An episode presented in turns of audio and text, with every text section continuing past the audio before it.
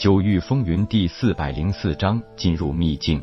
云青罗强作笑容，点点头，但心里却是已经没有了底气。谁不知道能有如此高超的破阵手段，布阵还能差多少？而结果也自然如他所料，夜空布阵的手法非常精湛，行云流水，一气呵成，根本看不出一点破绽。这还是当面布置，如果是隐秘布置，破阵难度就会更大。虽然明知道九变连环阵的各种变化。也知道如何布置会更稳固，也知道各种变化的基础破解之道，但好像以往所学现在都快用不上了。十息百息，云青罗的额头已经开始冒汗，他想不明白。同样是九变连环阵，也是亲眼看着夜空布置而成，为什么平常用到的破解之法，如今却是失效了呢？时间在飞速流逝，已经过去了一个时辰，夜空布置的法阵依然完好如初，这已经打破了在场所有人的认知。如果是一个不懂阵道的外行，的确很难在不破坏法阵的情况下破解法阵。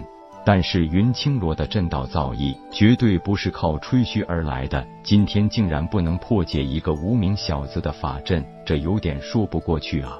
沐风笑了，不过笑得有些不自然。这时他才知道，作为兄弟的铁牛对他老大的信任，真不是盲目的，那是建立在人家有足够的实力上的。在夜空两栖破阵后，他承认有些小看了夜空，不过如今看来，那是太小看人了。对于阵师来说，一个时辰还不能破阵，已经预示着这个阵法已经不可能完好无损的破解开。但阵师破阵不同于普通武者破阵，阵师破阵只要法阵损坏，等于破阵失败。一张脸涨得紫红，云青罗垂下了他那一颗高傲的头颅，声音几乎低的外人根本听不见。我输了。本来地风想趁机把夜空羞辱一番，没想到成了搬起石头砸自己的脚，不但要把虚空晶石奉上，还要赔给他一百万玄石。就算他是天风城少主，一百万玄石也不是个小数目。为了减轻自己的压力，他让云青罗也出一半，由两人共同分担。地风带着云青罗灰溜溜的走了，夜空轻抚着自己那枚黑扳指，得意的笑了笑，道：“下一次不知道要什么时候才会有这种傻子再给小爷送钱了。”球球高兴的直拍铁牛的大脑袋，叫道：“老大请客！”快请客！我要吃好多好吃的。夜空笑道：“如果天天有这种送钱的傻子，我也会天天让你吃最好的肉，喝最好的酒。”夜空在正道上轻松打败云青罗，这件事迅速在天风城传开，这下子更是震惊到了所有各方势力的高层。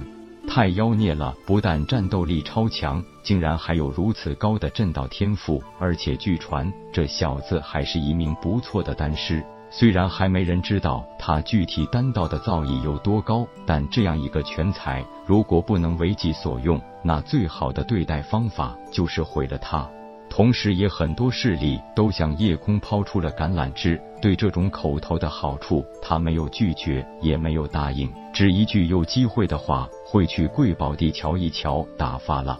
毕竟现在自己得罪不起太多人，少数立敌人，以后的道路会好走一些。三十人的秘境探索小队，在帝俊等势力头领的带领下，通过空间通道直接传送到了虚空秘境入口处。这个通道只有天风城、烈火城和幽冥岛三处有，其他虚空浮城、浮岛都无法直接到达秘境入口。在秘境入口处，帝俊作为这一次的主导方，最后对三十名少年才俊进行了一次提示：秘境非同小可，里边有很多未知的凶险，所以我们一直以来有一个硬性的规定，大家必须组队前往，每一个小队最少三人，最多七人。你们可以现在就自行选择，当然也可以在进入秘境后第一时间选择自己的小队。说完就不再废话，把时间留给了这三十名秘境探索者，一边各自寻找着信得过的人组队，一边等待秘境开启。夜空、牛和沐风很自然组成了一个最小的探索小队，也根本懒得去加入别人，或是让别人加入自己。虽然有人觉得有些不解，这个夜空把灵宠放到了何处？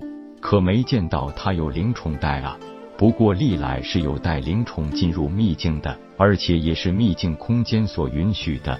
叶空才不关心这些人的疑问呢，他已经开始暗中对这个虚空秘境进行探查了。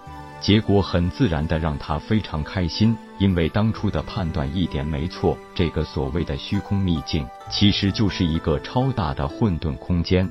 而且他还感受到了一股非常熟悉的气息，那与曾经融合炼化过的两个小空间极其相似。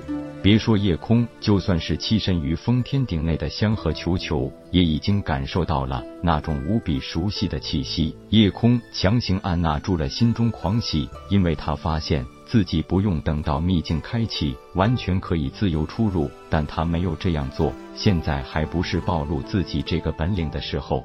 随着一阵剧烈的空间波动，秘境出现了一个巨大的漩涡，预示着秘境入口已经开启。祝你们好运！大家都争先恐后的往秘境入口跳去，只有夜空三人还保持着冷静。不过大家也都很有默契，选好一队的人都会手拉着手一起进入秘境。这当然是为了防止被传送进入后分散开来。在一个未知领域，往往抱团取暖的方式是非常有效的。夜空三人经过一阵短暂的眩晕后，算是脚踏实地的落在了虚空秘境之内。与当初在清玄时一样，所有进入秘境的人都被随机的传送到了不同的地方，而进入之前，大家手拉手是有效的。简单感应一下，觉得融合炼化这个大型空间并不难。虽然别人有半年的时间限制，可是自己因为早就有融合炼化混沌空间的先例，所以可以随意进出，不受时间限制。无疑，这次对别人来说是探险，对自己来说等于是在自家后花园里赏景。当然，这些不能直接与沐风言明。虽然朋友贵在真诚，但自己的这一个底牌，还是知道的人越少越好。